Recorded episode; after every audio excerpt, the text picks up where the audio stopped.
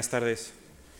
Yo soy Javier Gomal, director de la Fundación Juan Mar y tomo la palabra hoy que es el día del cierre de este curso para agradecer el interés que ha suscitado este curso. Lo normal es que el público, cuando se trata de un curso que se prolonga durante varias semanas, eh, mantenga su interés o por los múltiples compromisos que dificultan a veces venir a una cita que es de dos veces a la semana, pues vaya decreciendo poco a poco. Y sin embargo, en este caso, eh, lo que ha sucedido es justamente lo inverso. Desde el primer momento, el público ha mostrado un enorme interés por este, este curso a cargo del profesor Santos Julia, pero es que además este interés ha ido creciendo y en la última conferencia llegamos a ser casi 400 personas y en esta ocasión creo que incluso lo vamos a superar. Este interés tan extraordinario ha motivado que, este, que una vez que este salón de actos se llene, tengamos que habilitar el salón de actos pequeño, donde también se llena y otras personas están siguiendo el curso a través del, del, sistema del circuito cerrado de televisión. Y quería también tomar la palabra para mm, expresar que, sentimos mucho la molestia y agradecer la comprensión de los que eh, debido al interés que, tienen por, por, las lecciones del profesor Santos Julia, han acudido, pero no lo pueden hacer en presencia, sino a través de la, oyéndole y viéndole a través del sistema cerrado de televisión. Y a mi juicio, el éxito de este curso obedece en primer lugar a la autoridad del profesor a cuyo cargo está, a mi juicio, uno de los más distinguidos intelectuales españoles, también a la oportunidad del tema, puesto que necesitamos encontrar categorías históricas que nos ayuden a comprender la situación del presente, que es, creo, uno de los objetivos de este curso. Y finalmente, a mi juicio, el acierto en la aproximación que el Santos Julia ha hecho a este mismo tema con un entusiasmo didáctico, contagioso, y él me ha autorizado a decir que creciente, como se manifiesta, por el hecho de que en el curso de estas lecciones él ha comprendido que hay aquí un tema y me ha comentado que pretende hacer de ese tema un libro. Con lo cual la fecundidad de este curso desborda estas lecciones y probablemente la veremos concretada algún día en un nuevo libro del profesor Santos Julián. Y por último quería anunciarles las actividades que tendremos en las próximas semanas. El martes y el jueves de la semana que viene seguiremos una edición más de un formato que nosotros llevamos ensayando aquí, que nos resulta pues, pues eh, al que le tenemos especial aprecio, que es poética y poesía, en este caso a cargo de la poetisa Aurora Luque, que dictará una conferencia el martes con el título La siesta de Epicuro y el jueves leerá poemas suyos de su antología y también algunos inéditos el jueves, como siempre, en las actividades de los martes y los jueves en la Fundación a las siete y media.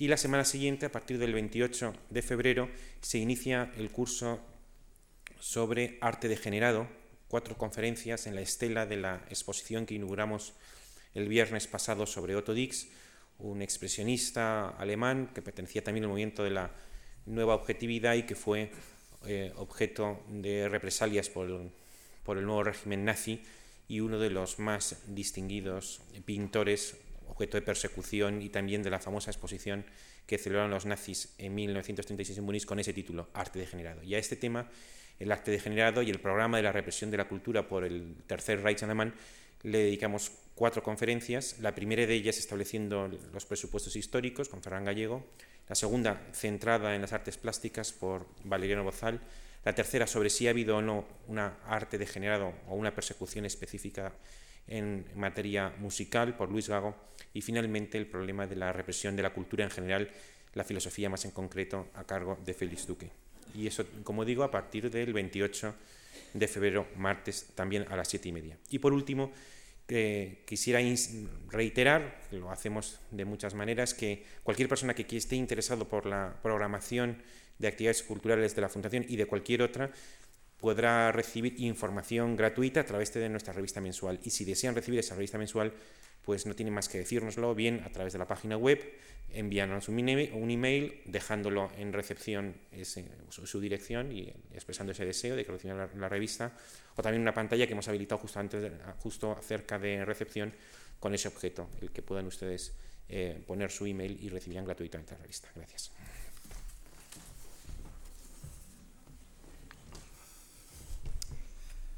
Muchas gracias, Javier. Por si se me olvida al final decirlo, yo soy quien está muy agradecido a la Fundación Juan March por esta oportunidad realmente mm, insólita de eh, pensar en voz alta cosas que se están elaborando todavía. Eh, a eso me ha ayudado mucho eh, la atención y el interés que he visto en todos ustedes. Les estoy realmente muy agradecido. Es una experiencia, creo que, única en mi vida. Nunca he hablado para un público tan amplio y tan cortés. Eh, de manera que estoy muy agradecido y no voy a seguir porque si no igual nos ponemos aquí poco demasiado tiernos y luego ya no se puede, ya no se puede tomar el hilo de la cuestión. Bueno, vamos a la última, vamos a la última sesión, efectivamente, y recordarán ustedes que a lo largo de estas semanas hemos visto cómo iba creciendo la idea de democracia y cómo en ese crecimiento iba adquiriendo unos contenidos que no tienen eh, una relación directa con la democracia, sino que obedece a circunstancias especiales, circunstancias españolas, es el caso de que una cultura democrática crece en el marco de una dictadura. Esta, es, sería la, el punto original, ¿verdad? Es decir, eh, crece un, un, interés, crece eh, siempre dentro de los límites impuestos por la censura, por los obstáculos que al crecimiento de esta cultura política democrática se oponen desde un sistema de poder que no es democrático, pero va creciendo y se va extendiendo una idea de democracia que obedece, en mi opinión, al tipo de grupos, de personas, de agentes, de actores sociales, que son los que empiezan a adquirir, a propagar, a difundir y a configurar esa idea de democracia que es, en mi opinión, la que llega a la transición y la que después va a sufrir pues, unos, eh, el famoso desencanto, aquello que se llamó la desafección, etc. Recordamos de dónde vienen esos grupos y qué idea de democracia es la que, la que se va fraguando a partir sobre todo e insisto en este, en este punto, a partir sobre todo de la primera muestra de rebeldía de estudiantes, año 56, reforzada luego a partir de los primeros movimientos de huelgas que tienen lugar en los años 62, 63, que tienen una gran repercusión en, el, en las actitudes de los intelectuales, de las élites intelectuales españolas. Tienen una gran repercusión que ya hemos analizado. Los, para entender, eh, porque después será fundamental para ver cómo ha discurrido posteriormente, para entender qué se eh, estaba incorporando a la idea de democracia, creo que es fundamental que se parta de que en la España de los años 60 eh, se origina un tipo de pensamiento caracterizado sobre todo por el énfasis en la moral. ¿Eh? Es un tipo de pensamiento que viene de pensadores católicos y que puede tener su eh, bueno, paradigma, su muestra más representativa por lo mucho que escribió, por las actitudes que adoptó en la persona de José Luis Aranguren. Hay muchos más, hay más. Aranguren eh, tiene círculos que, que están en esa misma onda, pero que se podría entender que están representando una actitud con acento en lo moral. Y por tanto van a tener un concepto de la democracia como eh, virtud. Es decir, Aranguren cuando en los años 60, o incluso antes, en cuando escribe Ética y Política, eh, cuando se enfrenta a la cuestión de la democracia, no se le ocurre decir que es un sistema en el que el sufragio universal está establecido, en que están asegurados los derechos cívicos, en que las decisiones se toman por mayoría, en que hay libertad de partidos políticos. Ese no es el, esa, esa, no es la vertiente o la definición de democracia que más le interesa. No está pensando tanto en términos políticos como en términos de una afirmación de conquista que dice él, ético-política de cada día, que sólo a través de una autocrítica vigilante puede mantenerse. Es decir, es una actitud moral en una, en, no solo en cada individuo, sino como él dice, requiere la existencia de unas minorías que den conciencia, ilustración y moción política a las masas. Es decir, está pensando en una élite política motivada, altamente moralizada, impulsada por esta exigencia moral, que mmm, ilustren, que den conciencia. La democracia es una manera de conciencia ¿eh? sobre una gente ilustrada por la acción de estas minorías. De manera que la democracia se definiría aquí como una voluntad moral, en un moralista que eh, tienen una presencia considerable en el pensamiento español de aquel momento. ¿eh? Y que, en mi opinión, solo se explica porque están pensando a partir de la salida posible de una situación que ellos en un momento compartieron y de la que se intenta salir con el requisito de un nuevo impulso moral. Otro tipo de, de, intelectual que ha actuado y a los que hemos visto actuar en estos, en estos días no insiste tanto en la, moral, en la moral democrática o en la moral como camino a la democracia, como en, eh, una, eh, en un tipo de Estado, y son filósofos del derecho, son mm, teóricos del derecho político, son incluso constitucionalistas, una filosofía del derecho que se va formando en España en los años 60, que es una mezcla eh, o una combinación de elementos que vienen del marxismo y elementos que vienen del catolicismo, y que incorporan a la idea de democracia una exigencia de transformar la sociedad. De manera que Recordarán que el supuesto de la filosofía marxista es que eh, hasta ahora se ha pensado el mundo, es ahora el momento de transformarlo, la exigencia de una transformación del mundo, como es la idea también de quienes están viviendo en ese momento la fe cristiana con, una, mm, con un, como un elemento crítico de una sociedad que eh, aparece injusta, muy desigualitaria, con una, con, condenando a un amplio sector de la sociedad a condiciones de miseria en los extrarradios, etc., y que entienden la fe cristiana como una transformación del mundo también. No una mera contemplación, no una uh, adaptación, no una resignación, sino como una fuerza que debe transformar o que ha de transformar el mundo.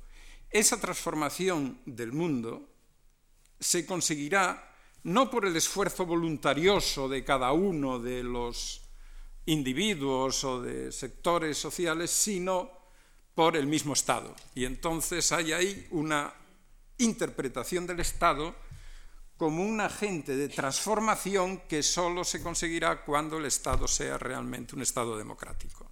Entonces la democracia, además del impulso moral, recibe sobre sus espaldas la exigencia de transformar el mundo. No es una cuestión, por tanto, que se limita a eh, establecer la forma eh, política de una sociedad, sino que se dirige a que esa forma sería vacía, sería una ficción, sería una no verdadera democracia si no llevara a esa transformación en el sentido de conseguir una sociedad mm, sin clases, una sociedad más igualitaria.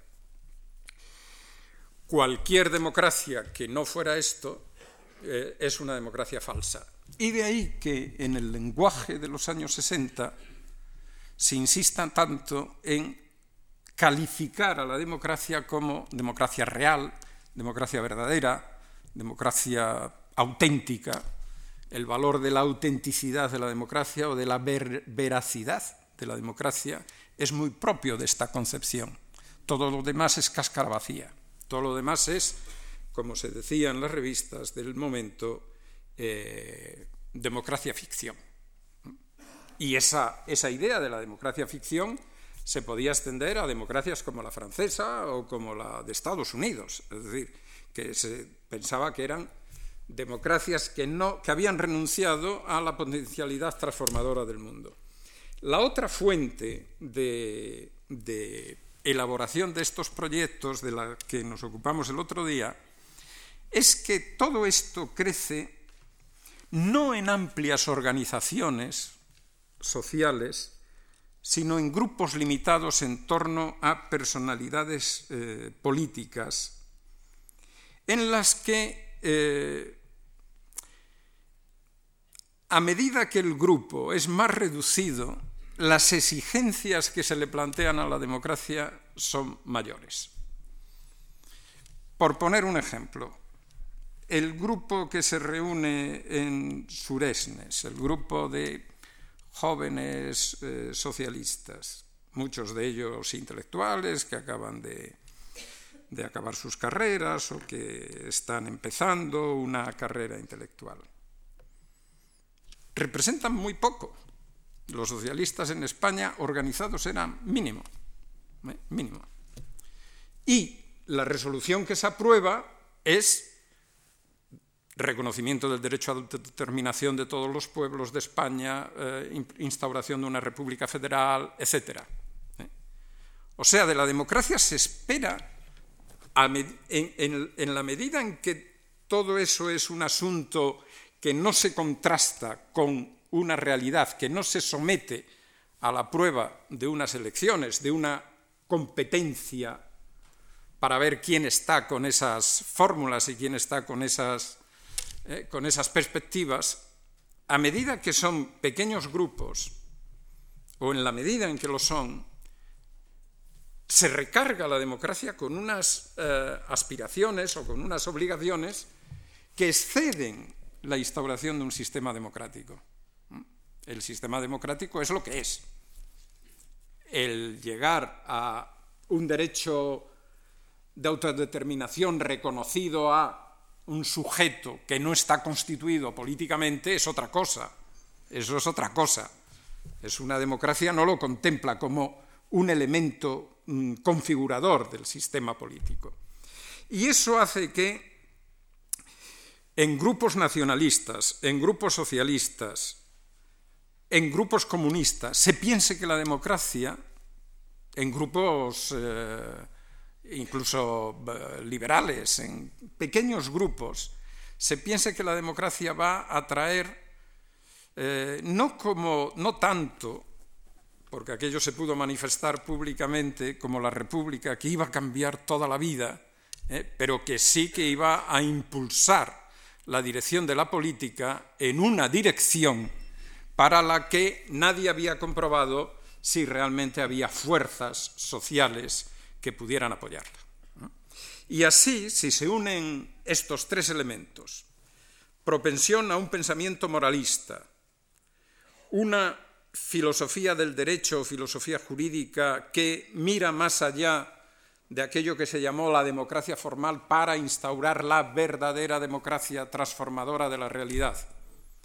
Y que todo esto se produce en un mundo político muy fragmentado porque no pueden actuar grandes organizaciones, se comprende que, en efecto, hubo una carga de expectativa para, después de que Franco muriera, una carga de expectativas que es lo que le da a ese año, a ese año crucial que va desde la muerte de Franco hasta año y pico, hasta las primeras elecciones generales, eh, de, por una parte, de una enorme movilización política en la calle por primera vez, mítines de grupos, surgimiento de nuevas organizaciones. ¿Recuerdan ustedes aquello que se decía de la sopa de siglas o de la sopa de letras? Eh, fue un año, en cierto modo, que puede recordar al año, al año 30, en la medida en que eh, la política que se había hecho en espacios reducidos, en pequeñas reuniones de grupos o bien en, instancias oficiales, por primera vez se hace a la calle. Se hace política en la calle. La política en la calle es que se sale a manifestar por determinadas aspiraciones libertad, amnistía, estatuto de autonomía. Ustedes recordarán los que eh, eh, fueron testigos de aquello. O bien eh, se asiste a mítines, que por primera vez, por primera vez se oyen las palabras al aire libre de gentes que hasta entonces de lo, que se sabía de ellos es que, bueno, que era el dirigente de un grupo, era el viejo profesor, era este joven abogado sevillano que no se sabe muy bien eh, por dónde anda, o era una vieja gloria del pasado que volvía otra vez a, a hablar en mítines públicos. Cuando la palabra está constreñida, la palabra política lleva años constreñidas en espacios de, los que no sale, porque si sale hay una reacción en contra y hay una represión por quienes tienen el poder en sus manos, cuando sale así, parece como que salga como, como en avalancha. ¿eh? Y esta imagen que hoy se extiende de que fue una transición pasiva, que fue que la gente estaba, tenía miedo, que no, que no se atrevieron a más, etcétera, todo eso no tiene nada que ver con lo que pasó y cualquiera puede comprobarlo con tal de volver a las hemerotecas a leer qué pasaba entonces. Todo esto acompañado además de actividades de grupos de posiciones extremas, extrema izquierda, de extrema nacionalista o de extrema derecha, que eh, producían enfrentamientos graves con muerte de... Eh, de gentes que, o enfrentamientos de la policía con movilizaciones que también acababan en muchos casos con la muerte de algún manifestante. Esto es lo que explica esa, ese primer, esa primera salida, esa, primera, esa fase que podríamos llamar de crecimiento de expectativas. ¿eh? de que realmente iba a pasar algo y que iba a pasar algo importante. La habilidad de la que yo les hablaba ayer, de, el martes, la habilidad de la dirección política del proceso, que consistió en convocar unas elecciones generales en un plazo relativamente corto de tiempo, y el resultado, sobre todo, de esas elecciones generales cambió por completo la perspectiva. En junio de 1977 la perspectiva cambia. Lo que hasta junio de 1977 nadie sabía era cómo se iban a manifestar los españoles cuando se les devolvía por primera vez el derecho a elegir. El sufragio en España tiene una historia muy complicada y nuestra generación se vio privada de él eh, durante la primera parte de nuestra vida. Fueron 40 años sin sufragio. El tiempo de la República había sido muy corto para decir hay una pauta de hay una pauta electoral, va a pasar algo similar, ¿no? Porque bueno, hay una pauta ya establecida. Y las elecciones de antes de la República no cuentan porque eran fraudulentas. Entonces, ¿cómo iban a votar los españoles? Y los augurios eh, abundaron. Hubo politólogos muy distinguidos, pues un libro de Giovanni Sartori que salió muy poco antes de las elecciones, se ocupaba marginalmente de la situación española y aventuraba que probablemente se iba a reproducir lo que había pasado en la República. Es decir, un país sin práctica electoral, sin pautas electorales que seguir, eh, con una efervescencia, con una creación, una fragmentación de grupos, ¿qué se puede esperar? Pues que de aquí va a salir el caos. Eh, va a ser una experiencia caótica y corta, dijo. Es posible que a España la amenace una experiencia corta y caótica de sufragio, que era lo que se podía temer si uno miraba a la República, que fue efectivamente corta y en la que la presencia en las Cortes de 33 partidos con representación no ayudó precisamente a la estabilización de un gobierno. Es decir, que si se miraba atrás, el augurio no era muy, muy eh, eh, venturoso para la experiencia que se iniciaba. Y se hicieron, se celebraron las elecciones, se celebraron libremente, se pudo presentar mm, prácticamente todo el espectro político. Hubo un momento de fuerte tensión porque el plan primero era que el Partido Comunista quedaba excluido hasta unas siguientes elecciones. Y vinieron emisarios importantes para recomendar que de todas maneras se celebraran. Esa era la idea del Departamento de Estado de Estados Unidos. Esa era la idea también de Billy Brandt cuando vino en enero de 1977.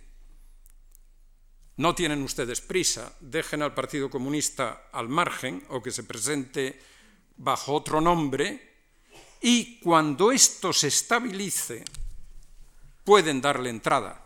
¿eh? Esta fue, esto corrió por los y esa era la política, la política de la apertura controlada del asunto. Y aquí hubo un momento de fuerte tensión del que no se sabía qué iba a pasar. ¿eh? ¿Qué pasa si a los comunistas se les reconoce el derecho a presentarse a las elecciones? Se les reconoció, lo cual quiere decir que no todo lo que pasó entonces fue producto del miedo o de los llamados poderes fácticos que dirigían aquello desde una especie de cuartel general del que disponían qué se hacía, qué se admitía y qué no se admitía. La legalización del Partido Comunista es el primer acto político de gran calado que se toma en España contra la opinión mayoritaria del ejército, que constaba además. O sea que no, no fue tan fácil el asunto ni estaba tan dictado lo que iba a pasar. Nadie tenía idea de qué iba a pasar. Bueno, lo que pasó fue que se celebraron las elecciones y a partir de la celebración de las elecciones resultó que los partidos que obtuvieron más votos fueron los que por la derecha o por la izquierda se acercaban más al centro, a una posición de centro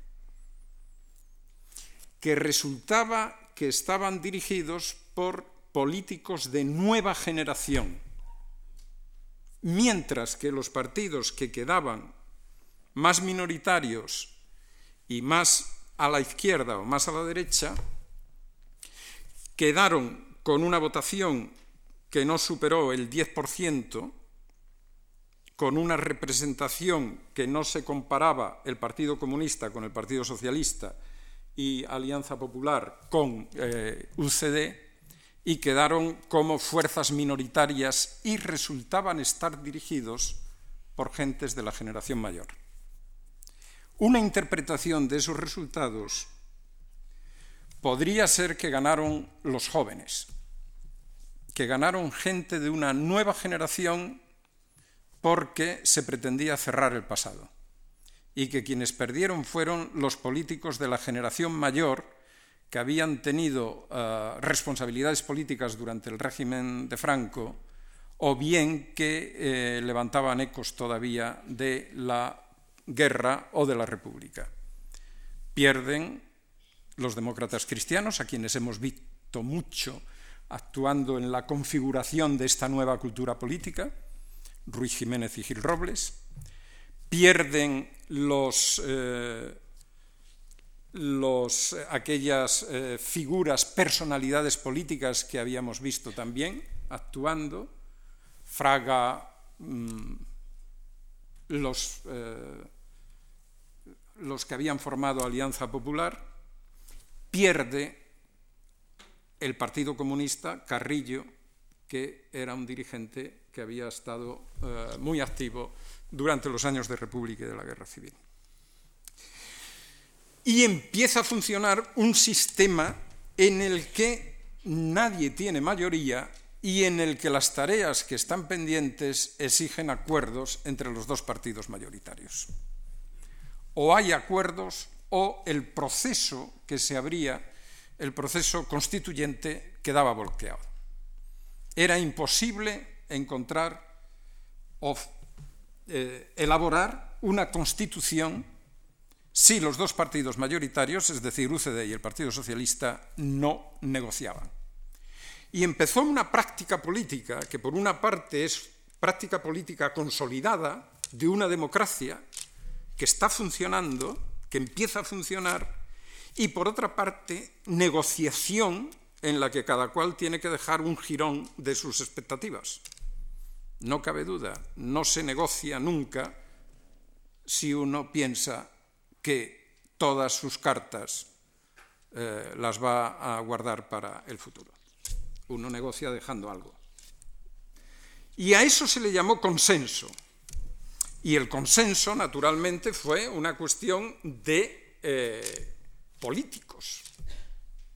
E inmediatamente, cuando el proceso de eh, elaboración de la Constitución va, va avanzando, se empiezan a formular objeciones morales al camino que está emprendiendo la democracia española objeciones morales y objeciones que proceden también de aquella cultura política formada en la mezcla, estoy reduciendo, y sé que estoy reduciendo, pero en fin, en la mezcla, ustedes ya me entienden porque eh, le dediqué a esto atención el otro día, de la mezcla marxista cristiana.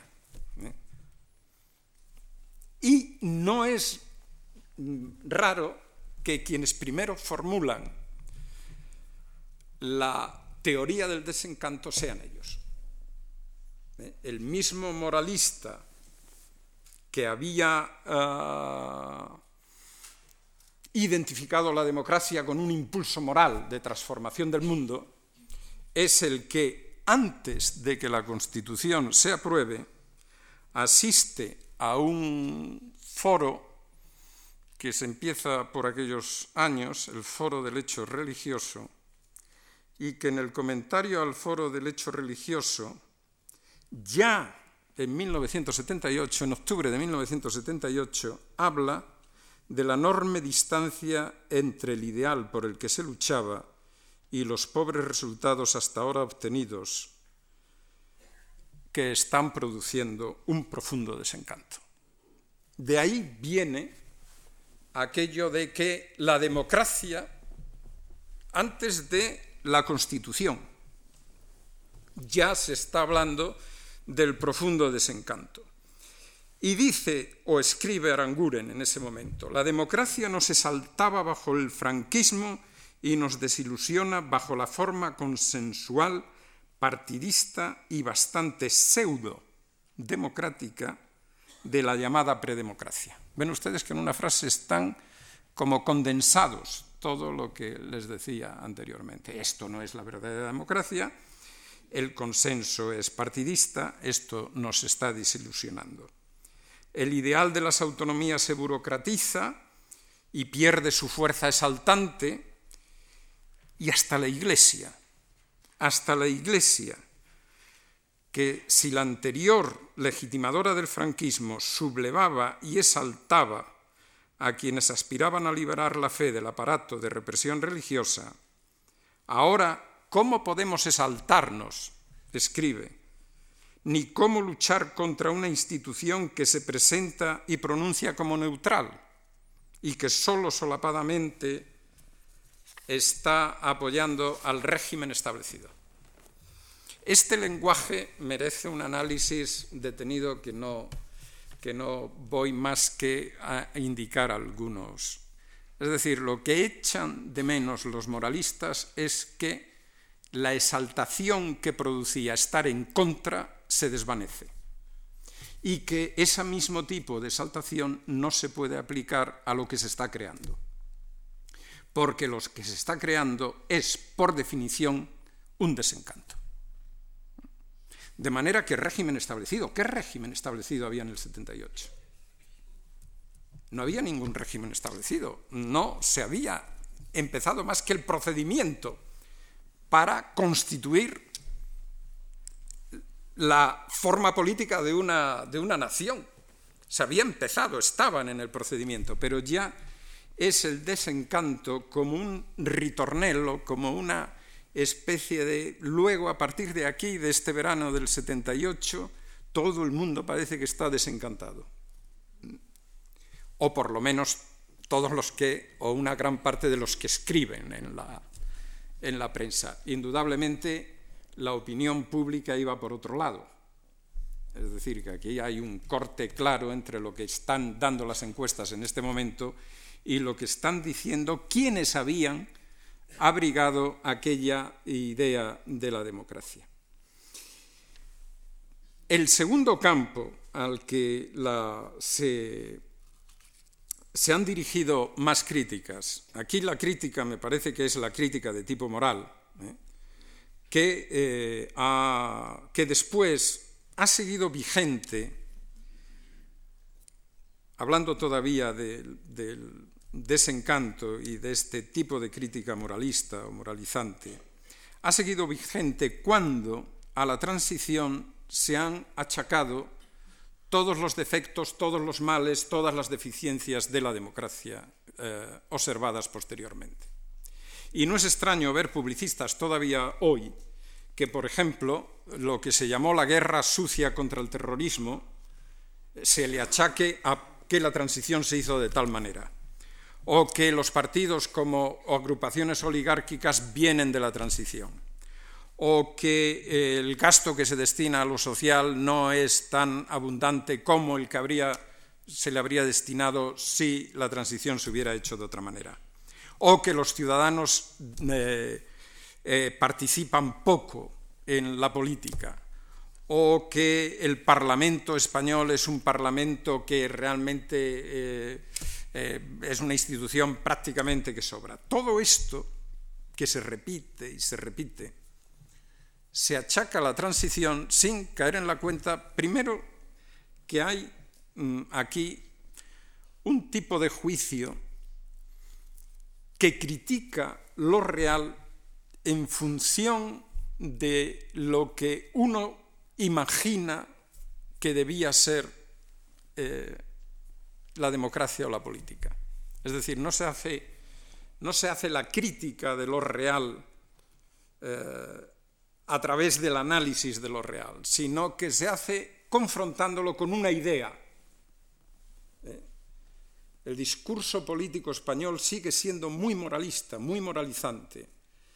Entonces, en lugar de el análisis crítico de la realidad a partir de la realidad misma, se sustituye por un análisis moral que busca la causa del mal en algún acontecimiento primigenio que ha estropeado todo el proceso.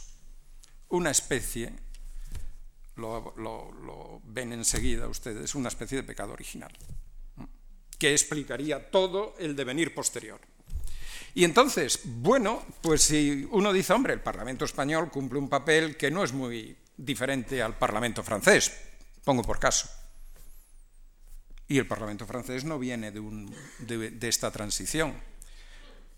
O, mm, episodios de guerra sucia contra terrorismo ha habido en España y en... Entonces alguna causa, al menos pongamos entre paréntesis, la adscripción a la transición de todos los, de todos los males. Alguna responsabilidad tendrán los políticos actuales de las cosas que pasan. No, digo yo, no será algo que por definición tengamos que echar a la transición. Hay un segundo punto que, al que le quería dedicar la atención, que es el que mm, últimamente también se achaca mucho en la prensa a la transición y que tiene que ver con lo que se llama la distribución territorial de poder o la eh, estructura territorial del Estado. Quiero decir, la célebre cuestión de los nacionalismos, que fue tratada en la transición y fue tratada por la Constitución de una manera eh, en la que se dejaba en el título 8 de la Constitución, que en fin muchos juristas eh, distinguidos llaman disparatado, que fue un error. Para lo que aquí nos interesa, eh, el título 8 de la Constitución lo que hacía era poner en marcha un proceso, un proceso de autonomía, eh, de organización del Estado en comunidades autónomas. El camino que después ha seguido ese proyecto no se debe solo a su origen, se debe a intervenciones posteriores. Pero ha quedado la imagen de que se trataba de un proyecto que no se atrevió a, ¿eh? que no se atrevió a cerrar en un sentido o en otro la estructura del Estado. El no atreverse a cerrar Mm, en el pensamiento nacionalista significa que no se atrevió en aquel momento a reconocer lo que se ha llamado el hecho diferencial de Cataluña y del País Vasco, de Euskadi.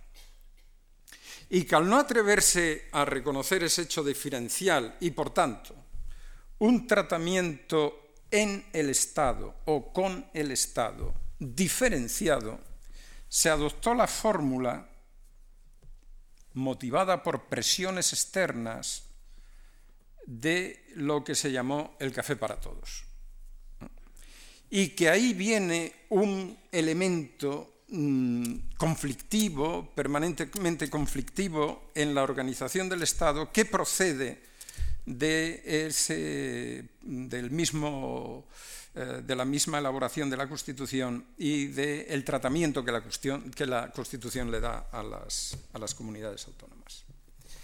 Esto mm, ha hecho que en algunos casos se haya exigido o pedido una segunda transición.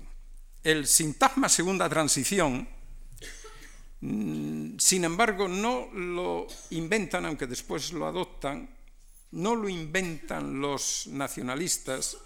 En realidad, cuando por primera vez se habla de una segunda transición y de la necesidad de una segunda transición, es en un libro de José María Aznar antes de ser presidente del gobierno.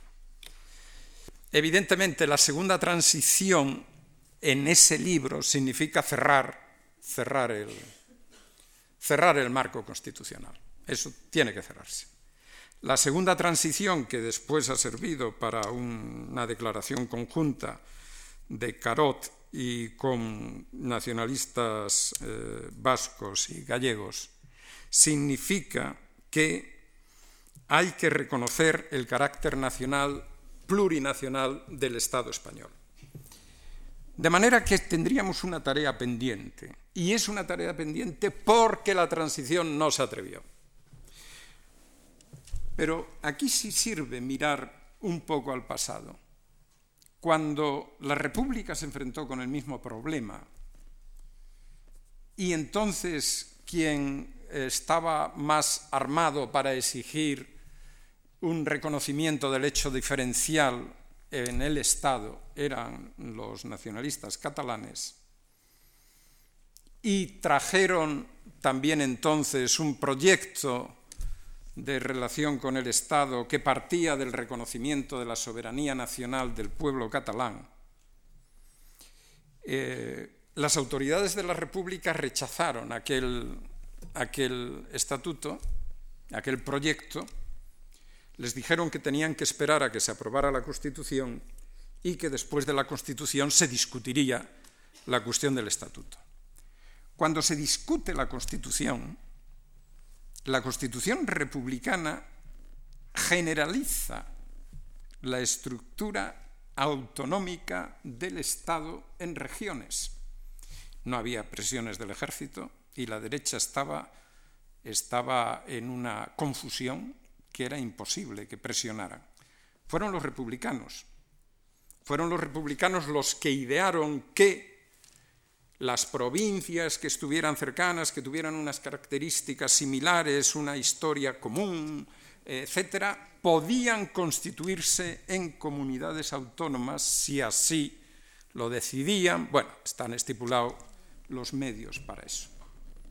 Si algo hereda la Constitución del 78 de la Constitución del 31, es precisamente el principio de generalización de las autonomías. ¿Y esto qué indica? Pues indica que en el Estado español, en definitiva, o todo el Estado se constituye como comunidades autónomas, o el Estado español desaparece. No está el Estado español. Pasó también cuando se discutió la constitución de la Primera República. Y la Primera República establece con el nombre de estados prácticamente las mismas comunidades que hoy son comunidades autónomas, alguna más, Andalucía Oriental, Andalucía Occidental, porque eso responde a el proceso de formación del Estado español. El Estado español se ha formado por agregación de unidades con identidades propias y el Estado liberal español no tuvo capacidad, fuerza eh, para homogeneizar al modo francés las diferentes unidades que se fueron agregando al Estado, de tal manera que han mantenido una autonomía propia. Y la palabra España indica esa totalidad. Sin embargo, el el proceso en 1978 pudo avanzar, claro está, en unos años lo que la República no pudo, no pudo desarrollar. En la República está el Estatuto de Autonomía de Cataluña, finalmente ya en guerra se aprueba el vasco y el gallego solo quedó plebiscitado, pero después iban a venir los demás, después iba a venir el de, Andalucía, que se estaba ya, y después hubiera venido el de Valencia y el de Aragón. Y se pudo haber formado una república de, entonces se llamaban regiones, de regiones autónomas, con parlamento, con presupuestos propios, con transferencias muchísimo menores que las que eh, previó la Constitución del 78, pero con una estructura territorial similar. ¿Realmente qué ha pasado? Pues igual que con la carga moralista en el momento en que ese proceso avanza y hay instituciones políticas, la posibilidad de presionar hacia nuevas transferencias, hacia nuevas competencias, se multiplica. Porque uno ya no parte, como se partió en la transición, de un movimiento, digamos, sin sin formar, sin poco ahormado, ¿eh? Ahora ya se parte de instituciones con poder. Y cuando se parte de posiciones con poder, uno puede, eh, desde luego, eh, aspirar a más poder. Eso no puedo entrar yo en eso ahora. Eso no tiene nada que ver con la transición o cómo se hizo en la transición. Eso, igual que lo del desencanto, tiene que ver con la expectativa desarrollada por cada uno. ¿Eh? La transición lo que abrió fue el cauce para que eso se produjera.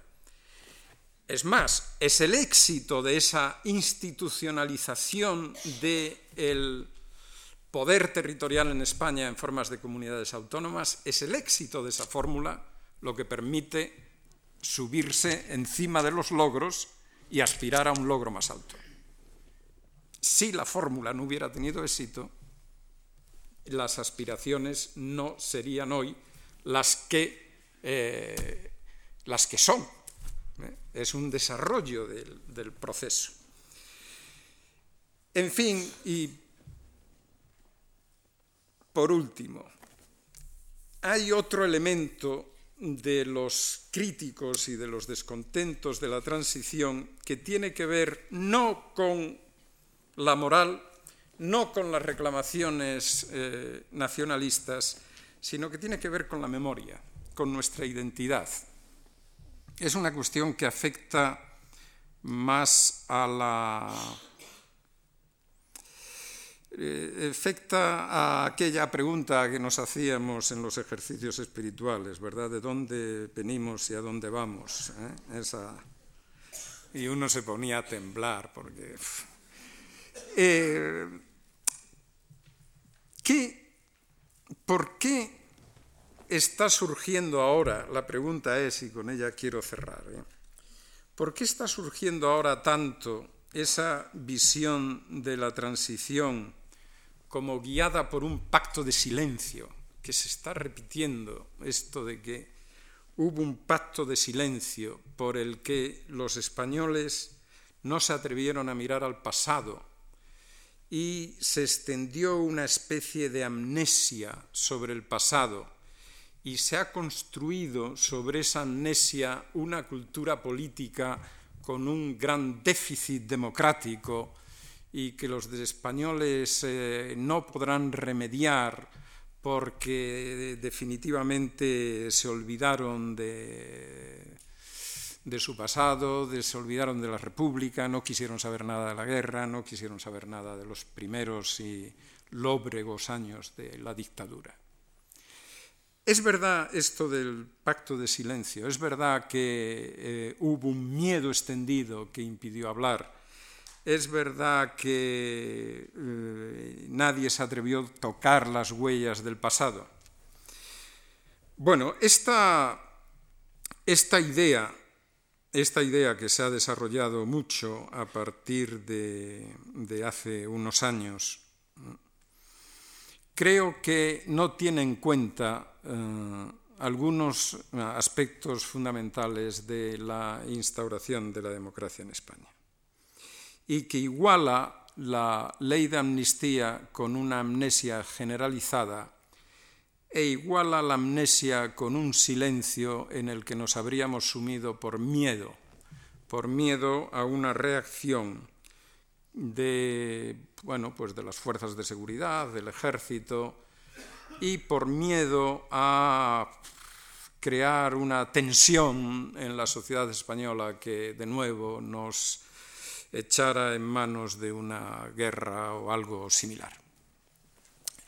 En realidad, cuando se, cuando se, cuando se, bueno, se investiga, se trabaja, se estudia cómo pasó aquello, es decir, cuando uno no se deja llevar solo de su recuerdo, de cómo pasó, porque los recuerdos mezclan planos de la vida y confunden, y uno piensa que una cosa ocurrió y, ah, pero fue así, pero no, no me digas, si yo estaba allí, no, pues eh, cuando uno no se deja llevar solo de la memoria y efectivamente se, se, bueno, se quiere reconstruir el proceso a base de las huellas que se dejaron en el pasado, lo que funciona durante la transición es otra memoria del pasado.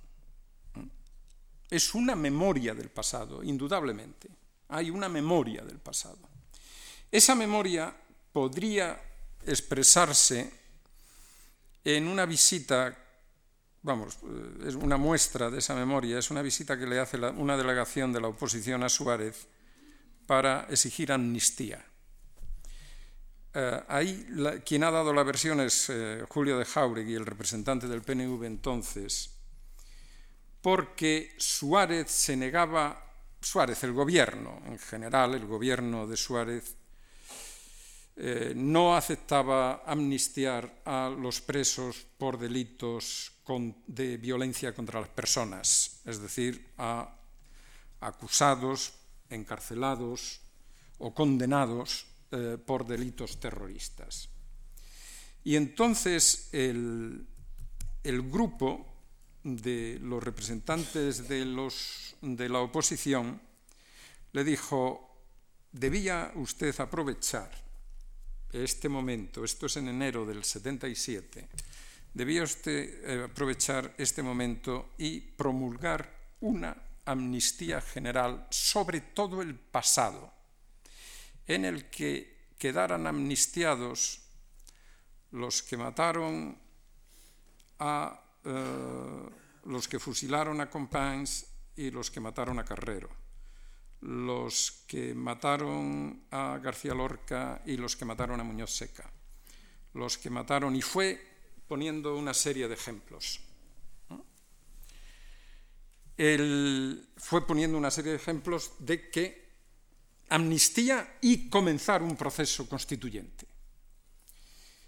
Y Suárez eh, mm, se negó, dijo que no, no hizo ese gran acto. Él, la, la oposición le decía, será una manera de que esta monarquía empiece como la monarquía de la reconciliación, etc desde mucho tiempo antes y como elemento del encuentro entre quienes se habían enfrentado en los años anteriores, en la guerra y luego, la mirada que se echaba sobre el pasado no era la mirada de alguien que no quería hablar o que lo silenciara o que se había olvidado. Era la mirada de gente que querían reconocer ese pasado y eh, en alguna ocasión yo he dicho y echarle al olvido. Echar al olvido algo no es olvidar. Echar al olvido es tener presente el motivo del enfrentamiento. Tenerlo presente pero con alguien, con un hermano, con un amigo, con un vecino, con quien sea. Pero los dos reconocemos que eso que nos ha enfrentado en el pasado no obstruye una relación para el futuro. Eso es lo que significa echar al olvido en castellano desde hace siglos y se reconoce, se recoge así en el diccionario de autoridades. Ahora, comprenderán que esto es, echar al olvido es lo que cierra una guerra civil. Damos lo hecho por no sucedido, se dijo al terminar las guerras de religión el edicto de Nantes. Lo hecho no ha sucedido, pero dices lo hecho, y lo hecho está en la conciencia de todos. Esa memoria se había ido fraguando en encuentros. Esa memoria no, no es una memoria que da una visión del pasado, como puede dar un historiador. Esa es una memoria política del pasado, una memoria que busca un objetivo político para el futuro. Y eso es lo que se está diciendo en la prensa continuamente. Eso es lo que se está diciendo. Y de ahí es de donde sale la exigencia de la oposición, que no fue del gobierno, de promulgar una ley de amnistía, que no la promulga el gobierno, como a veces se dice, a cambio de, sino que la promulga el primer Parlamento. Lo primero que hace el Parlamento elegido en 1977 es debatir una ley de amnistía por la que todo lo que ha ocurrido en el pasado queda amnistiado. La defensa la hace Arzayus, la hace Marcelino Camacho, la hace eh, Felipe González, la hacen la oposición. Y a partir de esa ley de amnistía no se extiende un silencio. Lo que pasa es que no se utiliza el pasado como un argumento político. No se, no se utiliza el pasado como argumento de la política, pero los periodistas, los publicistas, los historiadores están hablando de ese pasado y las revistas, Interview, que era la revista más leída, de más difusión, 780.000 ejemplares llegó a vender en los años por aquello del, destape y todo, toda aquella historia. Interview publicó durante dos años reportajes sobre las fosas en las que habían sido enterrados, eh, fusilados en la guerra civil. Y luego. Y están todos los reportajes en la revista Interview, de la mitad de 1977 a mediados de 1979. Se habla de la guerra, se habla del pasado, pero se habla funcionando otra memoria. Esa memoria iguala, pues y la igualación es eh, un reparto de responsabilidades eh, que no tiene sentido. Bueno, es una memoria con un objetivo, es una memoria con el objetivo de clausurar un pasado y echar a andar un futuro. ¿eh? Esa memoria prescinde de juicio moral sobre el pasado.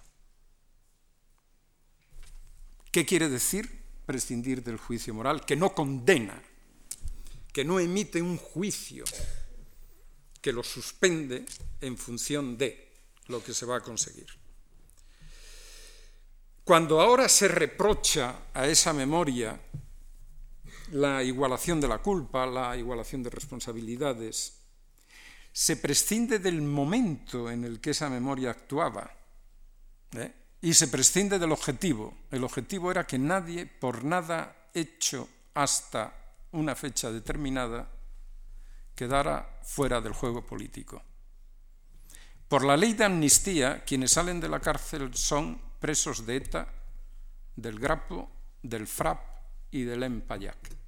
No quedaban ya presos políticos. No es verdad que se cambiara por presos políticos en el sentido que esa palabra tenía durante el régimen de Franco. Quienes quedaban fueron los que no habían sido amnistiados por leyes anteriores es decir, los que habían sido responsables, habían sido juzgados o estaban procesados por actos de violencia contra las personas. Y salió el último preso de ETA, el último que había estado o estaba procesado por haber estado incurso en el asesinato de un industrial, de un industrial vasco al que mataron después de que las elecciones se celebraran y por un argumento jurídico en el que el asesinato de Ibarra se consideraba el mismo acto del se consideraba que había comenzado en el secuestro que fue antes de las elecciones. Quiero decir que fue una amnistía absolutamente general.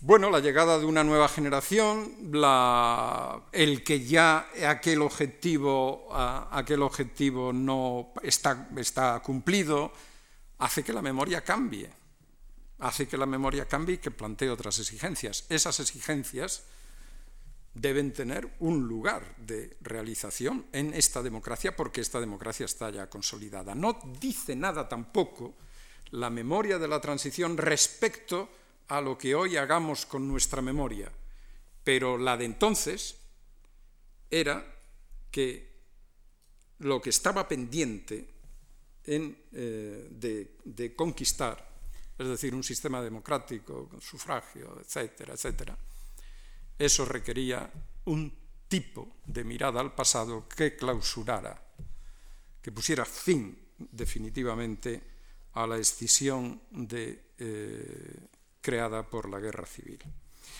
De manera que de los descontentos de la de la siempre evidentemente esos descontentos eh, muestran bueno miradas críticas miradas que van más allá del presente miradas poco complacientes y por tanto eh, no seré yo quien, quien las, eh, en absoluto, quien las descalifique para nada. Pero lo que no creo que mm, tenga ningún sentido es que porque proyectamos ahora una mirada hacia el pasado, en el que hay, en la que hay, bueno, mm, el intento de, resolver cuestiones conflictivas, de identidades, de problemas que, dividen a la política y que,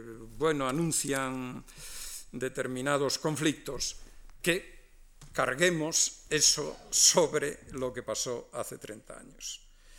Lo que pasó hace 30 años tiene su explicación en sí mismo y eh, proyectar sobre ese pasado eh, mm, miradas que han sido y que son posibles precisamente porque en aquel momento eh, se echó a andar entre grandes conflictos también una democracia, eh, me parece que no tiene sentido. Esta es, es así quería yo terminar este, este ciclo. Y, y, no me queda más que agradecerles a ustedes la cortesía, la atención y el interés con lo que lo han seguido y que estoy encantado de haberles conocido. Muchas gracias.